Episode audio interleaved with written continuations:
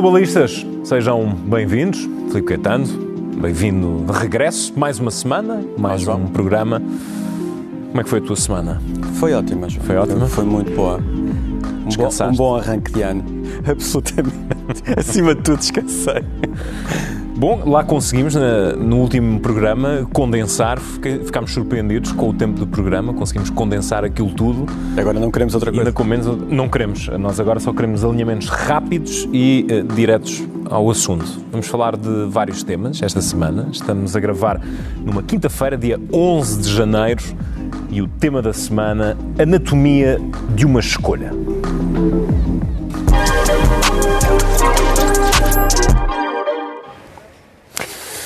Filipe, trazemos França, a situação política em França, porque ao fim de menos de dois anos de mandato, Emmanuel Macron viu-se obrigado a remodelar o governo para dar um novo fogo ao seu mandato. Tem sido um início de um segundo mandato muito desgastado pela reforma das pensões primeiro e, mais recentemente, a polémica lei da imigração que acabou por agitar mesmo o próprio governo de Emmanuel Macron.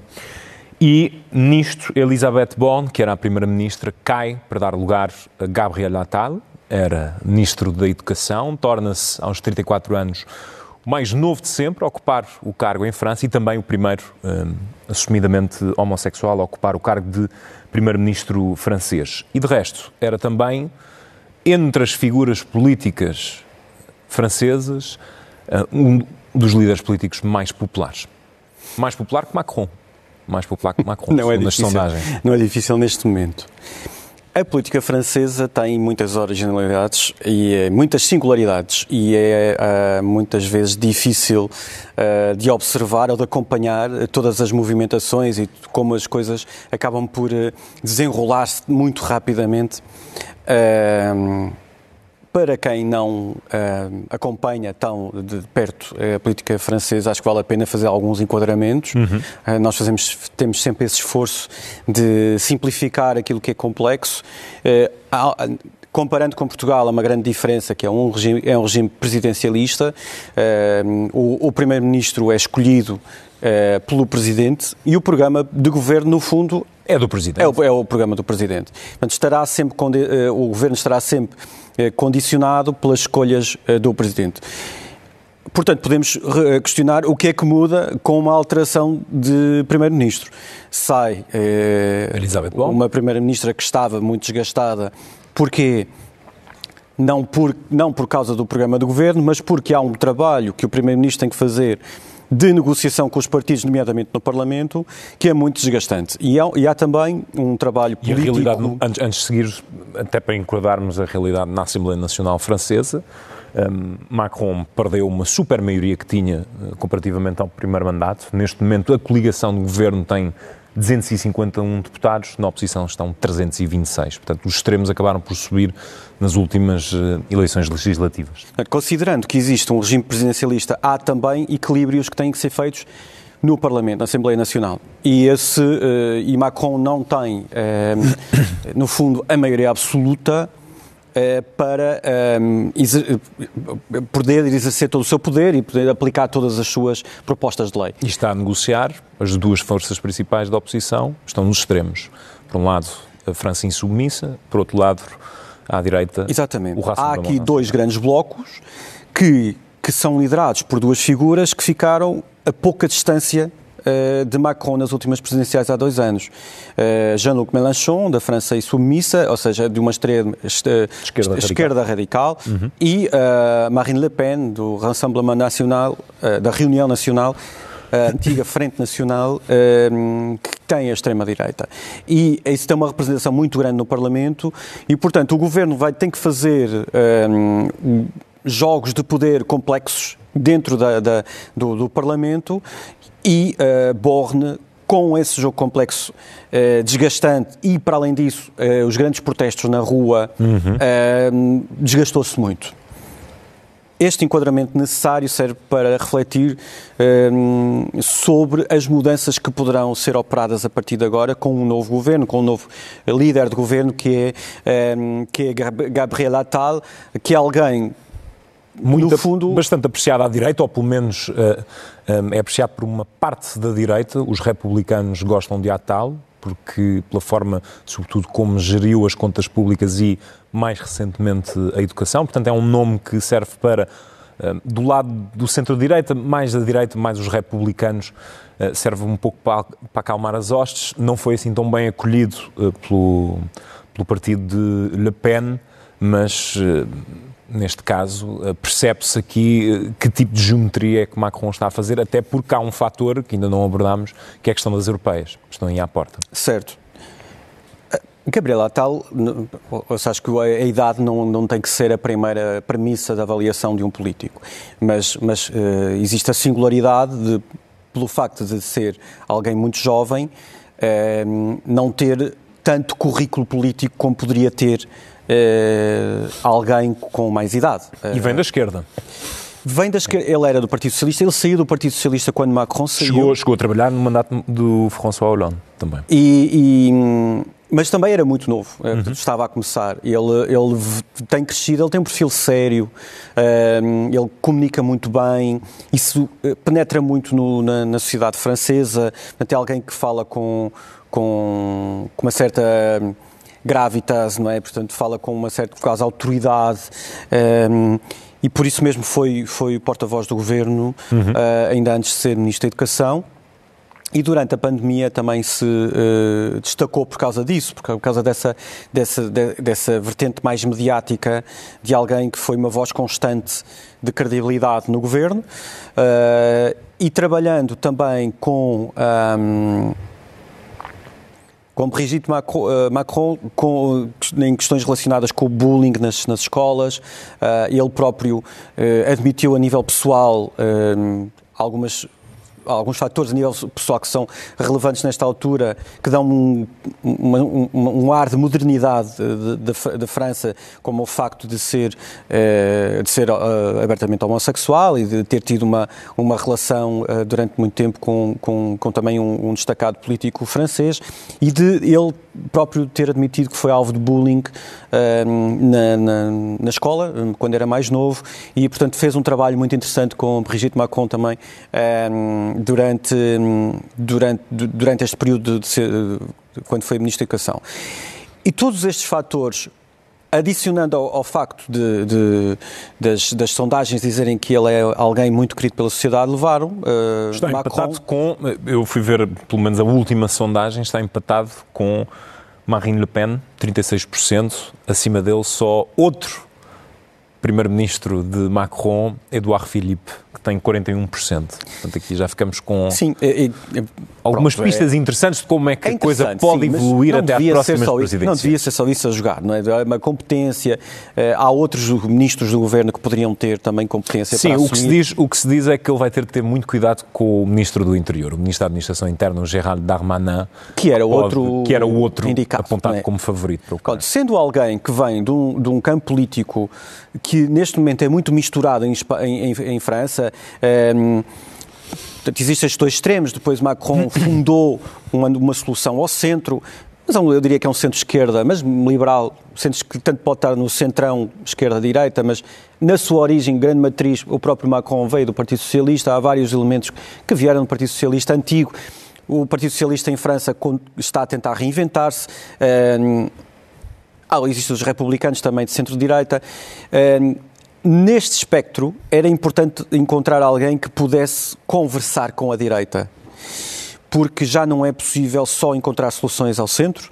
E um, neste caso, a tal mostrou que, é, que, consegue ter essa dimensão mediática e essa, essa aceitação, uh, no fundo, da sociedade para tranquilizar um bocadinho as, as, uh, os espíritos e os, os, humores, no fundo, não só políticos, mas uh, da sociedade. Também tendo em vista, obviamente, as eleições europeias. A remodelação de, de Borne já se falava na, quando foi a, a, crítica do, do, sistema de pensões, da, da reforma. Mesmo, exato, na altura das pensões já se falava. E, e na, na, altura em que havia muita, muita contestação nas ruas, a própria Elizabeth Borne, na altura, terá apresentado a demissão que Macron não aceitou, uhum. manteve mais algum tempo e agora foi a altura ideal para fazer essa remodelação, quando as ruas não estão tão aquecidas, sendo que uh, acontece na sequência de uma lei de imigração em que Macron, no fundo, forçou um entendimento à direita uh, e Borne sentiu que isso seria insuportável para ela continuar a negociação no Parlamento, a tal que desgasta muito. Uhum. A tal virá com uma energia renovada e, e também numa altura em que uh, o próprio o próprio partido de Macron terá de apresentar uma solução interessante tendo em vista as eleições europeias. Neste momento as sondagens não dão boas previsões, portanto as europeias um, de, poderão ir mesmo para o partido de Le Pen. Ulti, nas últimas europeias um, houve, houve uma, uma margem muito pequena entre, entre os dois partidos. Le Pen conseguiu ganhar as europeias uh, separada por 1%, ou pouco mais de 1% em relação ao partido de, de, Macron. Agora a distância, pelo menos nas sondagens, está mais folgada uhum. um, e mostra que desta vez uh, a vitória poderá ter outra dimensão para, para o lado de Le Pen. Pois, existe essa, essa questão. Sendo que uh, se há algum líder político atual na Europa que é europeísta é, é Macron. Uhum. Um, embora as soluções que ele tem apresentado nem sempre sejam as melhores, uh, ele será sempre alguém que até, considerando que este será o último mandato dele, uh, poderá ser um, um, um, bom ativo para instituições europeias no uhum, futuro. Uhum. Depois de ser presidente francês, uh, acho que o caminho dele poderá vir muito por aí. Até alguém que vai concentrar muito a atenção nas eleições europeias e o seu, o seu partido tentará pelo menos minimizar eh, fraturas, eh, mas vai ser, claro, um barómetro eh, muito grande à, à, sua, à sua presidência e ao governo de Atal. Eu acho que este momento em França acaba por repetir uma situação em que Macron um, mergulha frequentemente, que é os limites do seu próprio projeto político. Nós já falámos disto, os dois, várias vezes em relação à plataforma de Macron.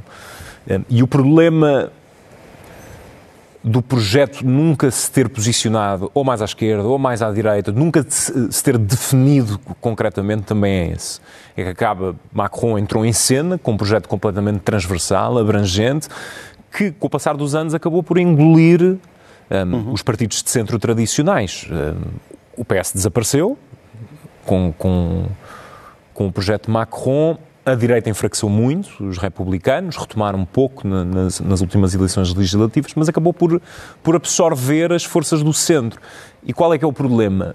Quando tu assumes esse projeto e do outro lado só tens um extremo, neste caso vou focar a atenção na extrema-direita, porque Macron vê-se numa situação em que outros presidentes uh, franceses já, já estiveram um, o Hollande, o Sarkozy, que foi de virar à direita, porque esse sempre foi o fenómeno eleitoral mais, com mais peso e com mais uhum. relevância para, para o funcionamento do país ou para, para o possível funcionamento do país. E, e, quando tu tens um projeto que é tão abrangente e és a única alternativa face uh, ao extremo, as outras alternativas desaparecem. Portanto, és obrigado a ir atrás dos extremos que crescem, neste caso, Le Pen, não é? Portanto, este tem sido o combate eterno em França em todas as eleições presidenciais das últimas duas décadas. Primeiro com o pai de Le Pen, certo. depois com Le Pen.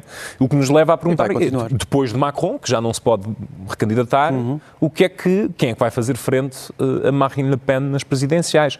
O bom sinal de Atalha que tem se calhar tempo e espaço para, para construir isso, portanto para ser o prolongamento do, do macronismo, um, mas não sabemos que força é que Le Pen conseguirá mas não tem sido fácil ao longo do, dos próximos anos. Não tem sido eh, muito previsivelmente poderá acontecer algo na sequência do, do que tem hum. acontecido nos últimos anos, que é a Frente Nacional nas eleições de segunda ordem, como são consideradas as eleições europeias, poder ter ali o, um, um, voto de protesto contra Sim. o Estado atual e a Frente Nacional ganhar mais deputados, mas, mas ganha mais deputados no Parlamento Europeu, não hum. ganha mais deputados internamente. Uh, depois há um outro aspecto que é uh, nunca é fácil para um primeiro-ministro uh, antever logo a ida, a ida, para a presidência, não é? Portanto, não, não existem, claro. não, existem não, não, existe essa progressão automática. Sendo que eu acho, eu acho que o candidato do centro, eu, eu não, de, o candidato do centro, ou pelo menos um dos nomes mais fortes do centro, quer dizer, ainda estamos há bastante tempo, mas Eduardo Filipe já saiu do governo há muitos anos já e continua a ser uma, uma figura muito, muito popular como, como autarca. Portanto, mas não foi, ou seja, mas desgastou-se muito como Primeiro-Ministro. Na altura também houve um desgaste muito e grande. E saiu com uma taxa de popularidade, eh, acho que na altura até era superior à de Macron. Mas vê só, por causa deste sistema presidencialista, é quase como o, Presidente automaticamente, independentemente de quem seja, automaticamente coloca o Primeiro-Ministro como para-raios. É, o Primeiro-Ministro leva com, com sim, choque sim. e o Presidente sobrevive sempre mesmo que as taxas de popularidade sejam mais baixas, o Presidente tem sempre forma de reinventar-se, é, tal coisa que nós falamos que é, é a pendente, é, ou a tendência que existe para os presidentes franceses terem um, uma espécie de aura de rei sol, não é? Uhum, uhum. De, de agregadores. absolutismo, sim, sim. sim, e portanto esse sistema acaba por, por funcionar. O, já, penso que já estamos a terminar este segmento, só por uma questão de piada, eh, nós trouxemos um vídeo que fala exatamente esta grandeza Uh, mas até porque uh, o, as mudanças no, nos, nos, próximos tempos podem levar a que atores regressem, nomeado, nomeadamente Donald Trump. Uh, aqui este vídeo, que vale a pena depois ouvir, é, é o momento em que um, Donald Trump participou no Dia da Bastilha e que viu uma performance especial por parte aqui destas, desta banda das Forças Armadas. Vamos respirar um bocadinho.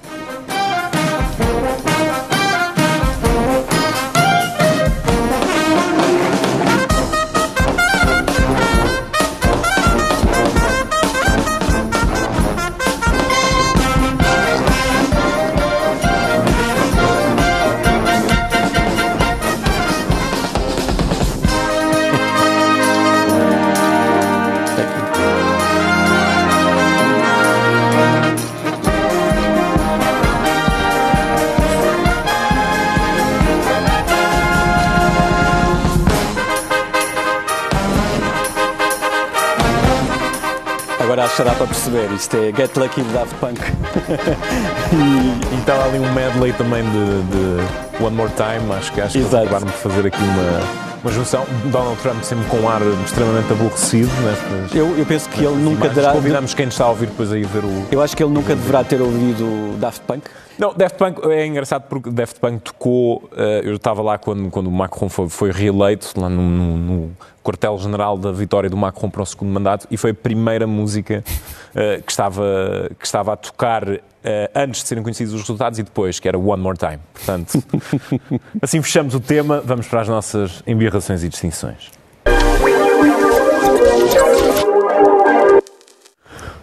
Ora bem, esta semana nas embirrações, a saída antecipada de Charles Michel, que vai ser candidato às europeias e pode levar Viktor Orban a liderar uh, de forma interina o Conselho, isto porque, segundo os tratados, o país que detém a presidência rotativa do Conselho assume as rédeas, neste caso a Hungria, a partir de um, ehm, 1 de julho. Queres começar, uh, Filipe? Há várias linhas de embirração neste tema não sei por onde é que vais embirrar.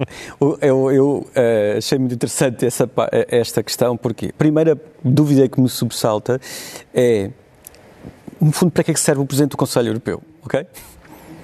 Se uh, fosse uma, um, no fundo, uma presidência rotativa, todos os seis meses havia um Presidente do Conselho Europeu que seria o chefe de Estado do país que assumisse a presidência europeia. No fundo. Uhum. Uh, ok. Isto é, claro, uma, uma provocação. Um, todos estes chamados top jobs uh, estão em, em jogo uh, nos próximos meses. Um, com as eleições europeias de junho, uh, vão ser, no fundo, escolhidos tanto o Presidente do Parlamento Europeu, como o Presidente da Comissão, como o Presidente do Conselho, e o alto representante Pronto, da União Europeia para os negócios estrangeiros, a política externa. Um, ehm, e, portanto, há aqui uma rotatividade normal de distribuição pelos grandes partidos, entre o Partido Socialista, o Partido Popular Europeu e os liberais, para a distribuição destes lugares. E é aí que entra a conversa sobre António Costa, que poderia ir para Presidente do Conselho Europeu e não sei o quê. Portanto, essa é a conversa que existe. O que é que o Charles Michel fez? O seu mandato só terminaria no final deste ano como Presidente do Conselho Europeu. Apesar desta mecânica toda, formalmente só terminaria de, no final deste ano, ou seja, as eleições europeias realizam-se. É, é escolhida, é, é, na sequência disso, o mais importante é, é a escolha do Presidente da Comissão Europeia, depois há uma rotatividade também sobre o Presidente do Conselho o Presidente do Parlamento, que é, de dois em dois anos e não de um mandato de cinco anos. Um, e há o alto representante de, para a política externa, normalmente, que é, que é alguém que faz parte da Comissão, mas que, que é também distribuído para outro partido que não o partido da família política da, da Presidente da Comissão Europeia. Por exemplo, atualmente, von der Leyen é do Partido Popular Europeu, a Metsola também, uhum. mas o, o Borrell já é do Socialista e o Charles Michel é liberal. Uhum. Nesta orgânica, é quase como se colocássemos o entre aspas, o Costa socialista no Presidente do Conselho e seria um liberal para a política externa Sim. E a Comissão Europeia seria outra vez do PPE. Sim, temos de esperar pelos resultados também. Exatamente, mas isto, é, isto, é, para ver isto é teoria, qual é, é, é? o peso de um e de outro grupo. O, o, a diferença disto é que o Charles Michel decidiu romper com tudo isto, não é? Ele ainda há muito pouco tempo. Uh... Sim, isto caiu mal porque fica a ideia de que estava mais interessado na sua própria sobrevivência política é, do que uh, no cargo que representa. Mas o que é que surpreende? E num ano em que tem de tomar decisões muito difíceis. Mas o que é que surpreende, não é? Uh, o, e perde a autoridade política, não é? neste caso. Mas, mas a, a própria é autoridade é política de Charles Michel estava muito minada já há bastante tempo. O, o, o mandato dele já foi muito contestado, não só pela relação com, com, com von der Leyen, mas também pela irrelevância que se tornou. Uh, desculpa? O Sofagate. O Sofagate, exatamente, hum. com, com Erdogan em Istambul, mas uh, em Ankara, penso. E, e também pela sua quase irrelevância política.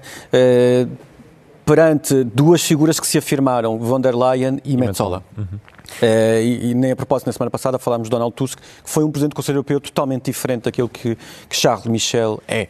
Uh, não estando no cargo até ao final do seu mandato, no fundo, é porque o que ele veio dizer é que é candidato às eleições europeias, portanto, ele deixa de ser presidente do Conselho Europeu para ser candidato às europeias, vai ser muito provavelmente eurodeputado, não dá para conciliar as duas coisas. Isto pode acelerar os processos de escolha do Presidente do Conselho Europeu. Ainda não há uma decisão sobre isso, eh, até porque há muita coisa que ainda está em jogo. No, do que é que pode acontecer. O que é, e, entretanto, não podendo haver um vazio de poder eh, no Conselho Europeu até à escolha de um novo Presidente do Conselho Europeu, o que pode acontecer é, quando a Hungria assumir a presidência rotativa na Europeia a meio do ano, em junho. Orban passa a ser Presidente do Conselho. Orban, sendo o chefe do governo da Hungria, passa a ser Presidente do Conselho Europeu até que haja um Presidente do Conselho Europeu. E, e há um, um, neste momento um, um deputado do, do, PPE, um deputado finlandês, que, que, que colocou uma, uma petição uh, para que isso, para que seja suspensa essa, essa oportunidade. E o que é que tu achas Orban. disso? O que é que tu achas disso? A, a petição ou é, seja, é, qual, é é... qual é a discussão que neste momento está em marcha? Ou seja, eles estão a tentar, pelo menos o, o que vem cá para fora é que estão a ser procurados mecanismos que impeçam Orban de assumir as rédeas do, do Conselho, mesmo estando isso previsto pelos tratados. Hum, portanto, o que, é, o que, é, que tu achas destas manobras para tentar vedar algo que está. É assim, aquilo que eu sei é que ainda antes, ainda antes desta situação eh, já tinha havido conversas e, e até movimentações para tentar impedir que a própria uh, presidência rotativa fosse para a Hungria. Uh, isso, obviamente, foi infrutífero. Sobre o facto do Orban ser presidente do Conselho Europeu, uh, se os tratados o dizem, temos que aceitar os tratados a não ser que os mudem. não acho que seja a solução ideal ou seja, não seja a solução ideal automaticamente pensar-se em, em, fazer, em suspender tratados só por causa de uma situação. Uh, tentar fazer com que uh, obrigar a Hungria a cumprir os tratados, essa é que deve ser, esse uhum. é que deve ser o uhum. caminho. Se existem procedimentos de infração, esses devem ser concretizados. Se a Hungria não está a cumprir alguma coisa, deve ser mais célere o processo suspensão de atribuição de fundos, enfim, como nós sabemos, hoje em dia eh, a própria Hungria consegue jogar melhor esse jogo do que o resto dos países. Uhum. É, é, a chantagem que é feita sobre a atribuição de, de, de, de ajudas à Ucrânia, por exemplo.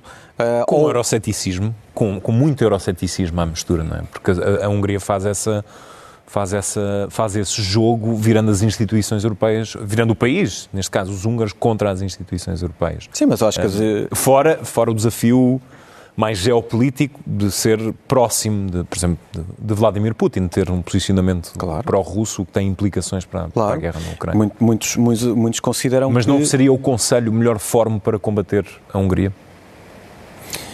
Essa discussão, o próprio Partido Popular Europeu, antes de, de expulsar o Fidesz, ou o Fidesz sair do Partido Popular Europeu, uh, essa discussão houve. Uh, o próprio Paulo Rangel falava nisso, muito sobre isso, que era, considerava que era mais importante ter o Fidesz dentro do Partido Popular Europeu para tentar mudar. Palco, e combatê-lo no palco certo? Até, até que chegou um momento em que se tornou uh, insuportável, insustentável. Uh, a dúvida aqui é se.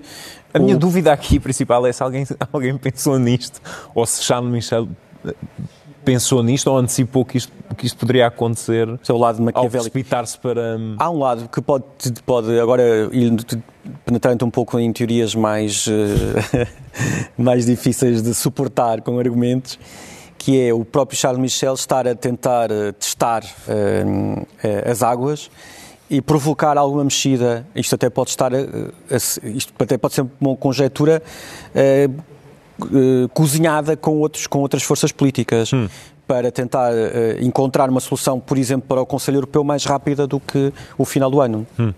essa pode ser uma solução. não havendo um Presidente do Conselho Europeu, haver uma decisão sobre a, a, a, um, substituição do Presidente do Conselho Europeu por outro. confiar que Charles Michel tem essa visão estratégica? Não, o que eu acho é que Charles Michel, se fosse a pensar sozinho, não teria, mas talvez possa ter havido alguém que, que lhe tenha mostrado um outro caminho. Vamos ver como é que isto... Isto é perspectiva otimista. A perspectiva otimista, mas nós gostamos de otimismo. Vamos, vamos esperar pelos próximos capítulos, que isto ainda vai continuar.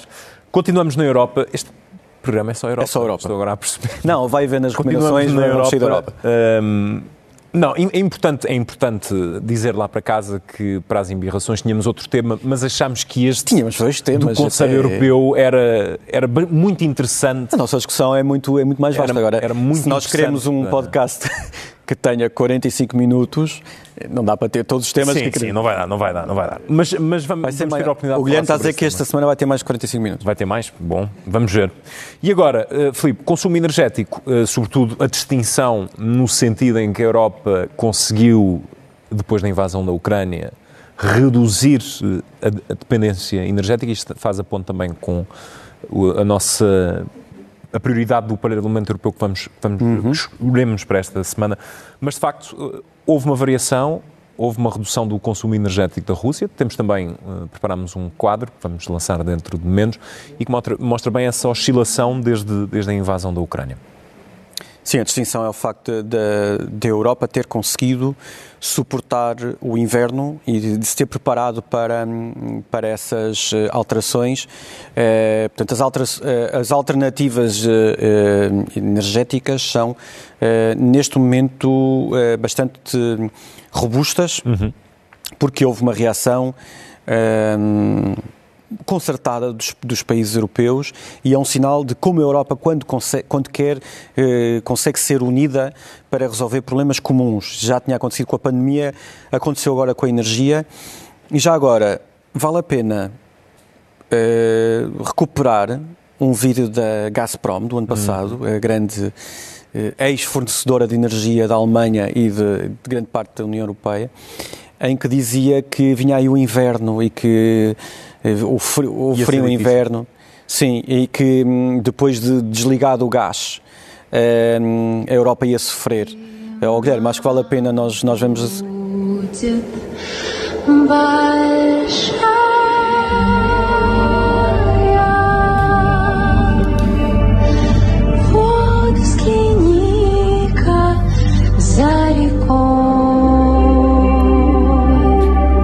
As imagens mostravam uma Europa a gelar depois desta decisão de fechar as fechar a torneira, por assim dizer. O que não aconteceu, há recentemente levantou-se uma implicação geopolítica também porque diversificar o consumo de gás natural obrigou a ir buscar outros fornecedores, neste caso um dos grandes um dos grandes vencedores desta transação foi o Azerbaijão, o que trouxe problemas Os Estados Unidos, atenção. Os Estados Unidos também, mas e o Azerbaijão, por causa de Nagorno-Karabakh, há ah, pouco sim, claro trouxe, trouxe problemas, mas houve de facto essa capacidade de diversificar o consumo, de reduzir essa, essa dependência. Julgo que temos ainda um, um, um mapa que mostra a evolução Sim. das importações de, de, gás natural e que mostra bem uh, como é que essa mancha evoluiu desde há, há praticamente Sim, isto, dois anos. Isto a fonte, a fonte é, é, é exatamente do, do, do, do, relatório do Estado da Energia uh, na Europa um, publicado pela Comissão Europeia já em uh, final de outubro de 2023. Começa antes da guerra para termos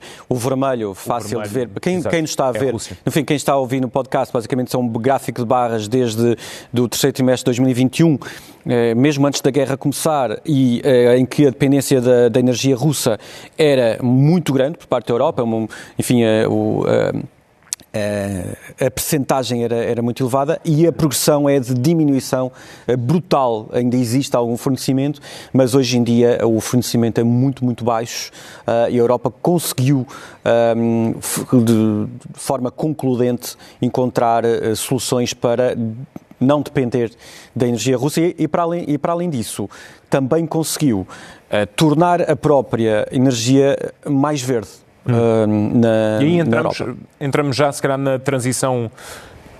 Entramos, se calhar, já na, no tema da transição uh, energética, uhum. uh, para definir aqui uh, as prioridades do Parlamento Europeu. É mais um tema que decidimos escolher esta semana e que assenta aqui numa série de pilares. Sim, aliás, deixa-me só referir que esta estratégia de Putin para no fundo, provocar a Europa e dizer que a Europa iria sofrer com, com o fim do, do, do fornecimento do gás.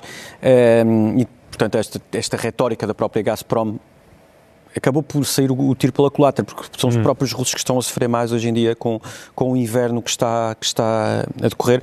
Não, não, não estão a sofrer mais, de certeza, eh, do que os ucranianos, que isso eh, também é digno eh, de nota. Mas a, a transição energética, neste momento, vale a pena referir porque isso foi acelerado. E nós uh, entramos aqui na, no, no, espaço também de, de, explicação daquilo que a Europa está a fazer, o Parlamento também e a Comissão sobre a questão energética, que é um dos pilares Uh, essenciais para, para o que resta do, do mandato. Uh, e há alguns vetores importantes que também vale a pena referir e prepararmos um quadro nesse sentido. E, e, não só a partir do, do, do chamado de uma de um programa chamado uh, Repower EU, uhum. uh, que fomentou uma série de, de, iniciativas. Há aqui algumas, algumas questões que são importantes que, para além da compra conjunta do gás ou dos meios legislativos para, para uma, uma cota mínima de 42,5% de energias renováveis até 2030, mas há aqui domínios prioritários, como o, o caso aumenta a competitividade da liderança industrial, ou seja, a própria União Europeia ter capacidade para. Uh, apresentar soluções energéticas verdes, a garantia dos investimentos para energias limpas, nomeadamente a energia eólica e estabelecimento de regras nesse sentido, a garantia de preços de energia acessíveis, a, a tal compra de, de, de, gás conjunta isso tornou, tornou isso possível, mas também as regras específicas para a Península Ibérica, isso foi, foi bem, bem, bem, eh, foi uma, uma solução de sucesso, e o reforço e o alargamento das redes energéticas, eh, que são muito importantes para uma maior integração dos do próprios sistemas energéticos ou seja, uma intercomunicação de todos os sistemas energéticos. Isso é possível porque, de facto, houve uma discussão no seio do Parlamento Europeu e também juntamente com a Comissão Europeia para a criação de situações, um, eh, aceleramento, no fundo, desta transição energética e, neste momento, a Europa é uh, também um exemplo nesse sentido. Um, é claro que foi perante uma crise energética que surgiu, mas a resposta foi muito rápida. Uhum. E é por isso que vale a pena referir que uh, é, é, verdade que nós, ainda anteriormente na, na, na, nas embirrações falámos nos, nos, receios que nós temos, por exemplo, em relação ao, ao Conselho Europeu, o facto da presidência ir para, para Orban. Poder ir, poder ir. Poder ir, mas pelo menos a presidência rotativa da União Europeia vai ser, o, o último semestre do ano vai ser, eh, vai ser na Hungria na sequência das eleições europeias, portanto, tudo aquilo que, que vai uh, operar na, na, na, escolha dos top jobs todos da União Europeia, isso vai estar. Uh, muitas decisões vão ser, tomadas com a Hungria como Presidente da União Europeia apesar disso, as instituições continuam a funcionar e há muitas instituições que são relevantes. Um, nesse sentido, e há muito trabalho que é feito uh, e que tem resultados, como é a questão da transição energética. Isso é resultante de políticas europeias. Filipe, vamos fechar as nossas embirrações, distinções e prioridades, podia ser o título, e vamos às recomendações.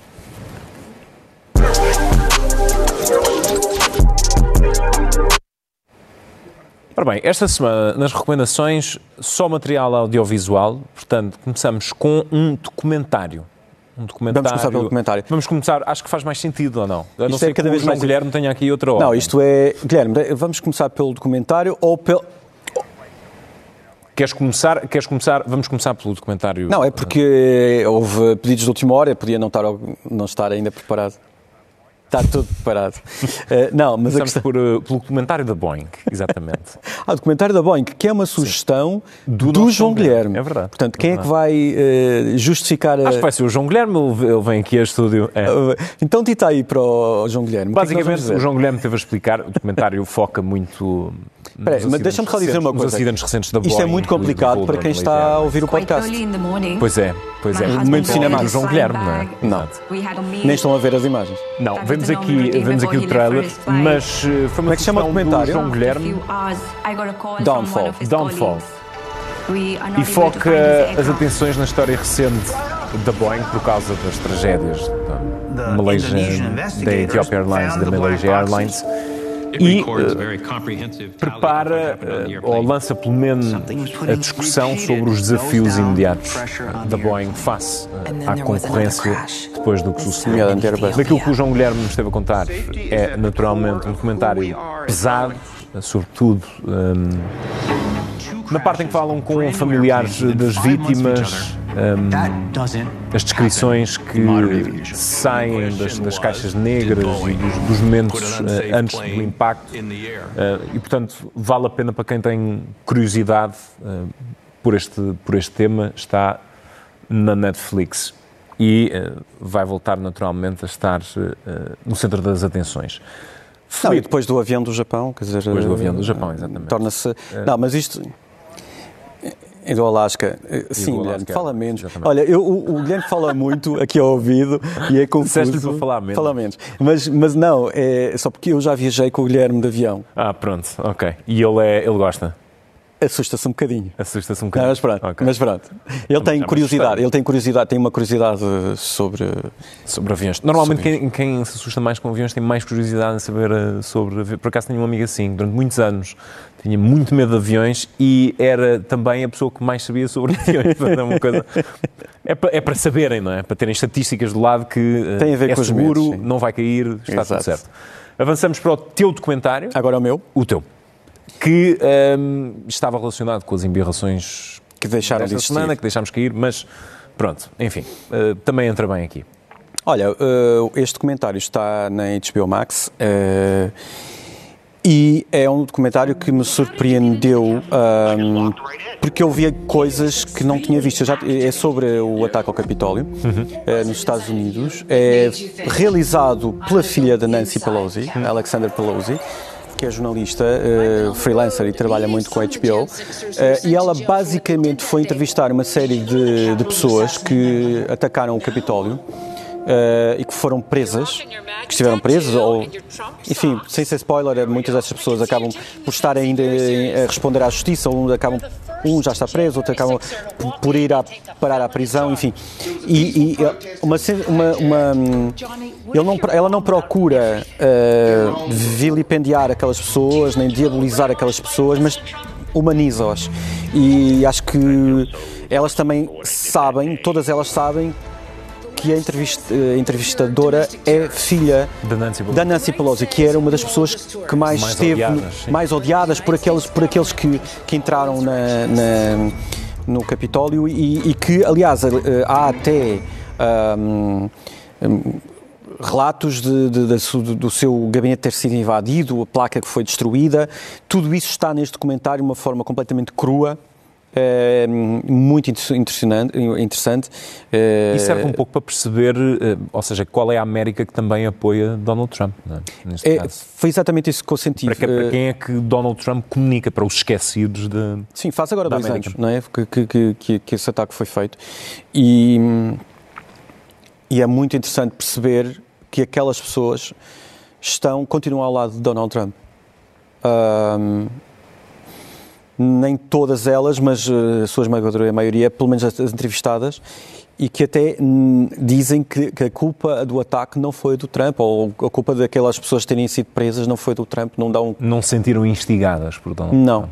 E continuam a achar que, é, que, o, que, que os... Eh, no fundo, as, as, as eleições foram roubadas, que, que Trump é que era o presidente legítimo e por isso a, a, mensagem continua muito presente e é, acho que é interessante ver, tendo em vista as eleições, as eleições de, deste ano. Uh, Chama-se os, os, insurrecionistas. Uh, no fundo, os vizinhos insurrecionistas, no fundo, okay. é isto. The, the Insurrection Next Door. Ok. E, uh, e é, é, um documentário pequeno, de uma hora e pouco, mas que se vê e é muito interessante, até tendo em vista as eleições deste ano. É curioso porque há, uh, este, este verão acabei de ler um livro sobre o Partido Republicano e a evolução do Partido Republicano, também tem um nome uh, familiar ou, ou, semelhante, que é os The Insurrectionists. Portanto, traça a evolução é do Partido Republicano nos é últimos, um, nos últimos 30 anos, portanto, desde o, desde o Gingrich. Um, vamos ao filme para fechar este programa, eh, uma entrada de última hora, mas também eh, acabo de o ver, faz a ponto com, com o título da semana, não tanto com o tema, não tem nada a ver com, com o tema, é o Anatomia... Não faz ponto, serviu de inspiração para serviu o título. Serviu de inspiração para o título, embora, vou, vou confessar aqui uma coisa, depois lembrei-me de um título melhor para este programa, mas olha... Ainda vais a tempo. Qual era? Renaissance, portanto, Renascimento. Ah, renascimento. Faria mais sentido, não é? É. É o partido de Emmanuel Macron. Mas pronto, olha, este, vai com este título, não, é, fica assim decidido. É, é, a tua grande inspiração para este programa é o título do programa. é encontrar, é encontrar um, um título para o, para o episódio. Mas continuando no penso, segmento Cinemax? Se eu não penso, pronto, ninguém, ninguém assume essa função. Claro que não. Bem, o filme é Anatomia de uma Queda, está, uh, voltou nestes últimos dias a ser eh, amplamente falado, ganhou o Globo de Ouro para melhor filme estrangeiro e também melhor argumento. É um filme francês, não conseguiu a candidatura. Onde de, viste no cinema? Uh, vi em streaming. Paguei. Paguei. Okay, é quando não consegui encontrá-lo no cinema. Sim, okay. em streaming e não conseguiu uh, a preferência de França para ser o filme candidato de França ao Oscar. Uh, já vou explicar porquê, mas basicamente é um, é um drama humano mascarado policial. Isto conta a história de um homem de família que aparece morto. A família vive uh, nas montanhas, em Grenoble, e o homem aparece morto e daí começa um julgamento porque as únicas duas pessoas naquela casa são a mulher e o filho, que é cego. O filho torna-se na testemunha central deste, deste processo. A mulher passa a ser suspeita do homicídio uh, do marido, mas uh, o filme é bom porque acaba por mostrar bem as dinâmicas familiares desta pequena família que acaba por ter certamente eco com as dinâmicas das, das, das, famílias normais, das discussões de família, das, das frustrações um, fam das famílias e um, a, a, melhor parte é sem dúvida a parte do, do tribunal, porque o filme trabalha muito bem o jogo de percepções e como, como as versões em tribunal estão em competição. O que é que um lado é capaz uh, de apresentar como narrativa aos jurados e a quem assiste à audiência, mas o que é que o outro lado também, como é que o outro lado consegue confrontar essa versão.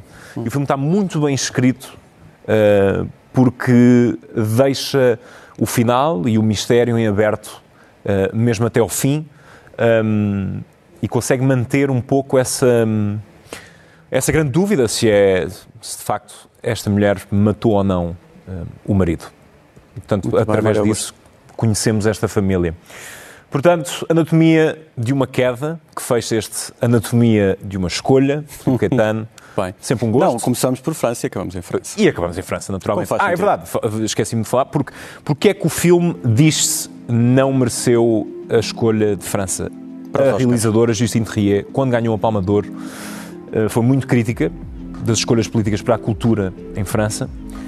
E há quem tenha visto nisso uma retaliação ao mais alto nível. Hum. Enquanto que este filme parece ser o mais lógico para conquistar um Oscar, no sentido em que eh, boa parte é falada em inglês, porque a personagem Não, principal esteve nos Globos é de Ouro, como se viu agora, não é? Ganhou, mas, mas antes disso ganhou a Palma de Ouro. Portanto, já Uhum. tinha um percurso consolidado, não apenas em Cannes, mas noutros festivais prestigiados. Tinha eh, língua inglesa, que é bom para o mercado eh, americano, porque a personagem principal fala boa parte do filme em inglês, ela fala pouco francês, ela é alemã, a atriz principal. E, portanto, foi visto como uma retaliação por aquilo que a realizadora disse quando ganhou a Palma de Ouro para Só vai melhor fazer filme. com que a tal não possa ir a Hollywood. Não, eu não me vou precipitar em acusações desse género. É o que se diz por aí.